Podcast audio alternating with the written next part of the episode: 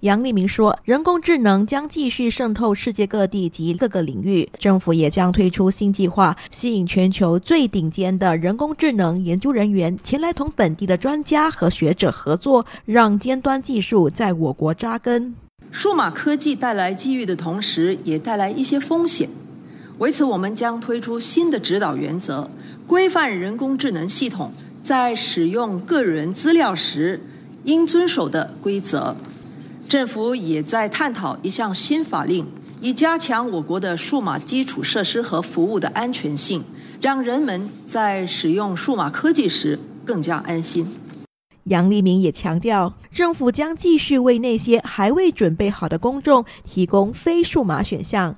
然而，人工智能的发展势头不会放缓。新加坡政府将秉持具有前瞻性的治国理念，并采取以人为本的方式。落实各项计划。城市频道记者郑明奇报道。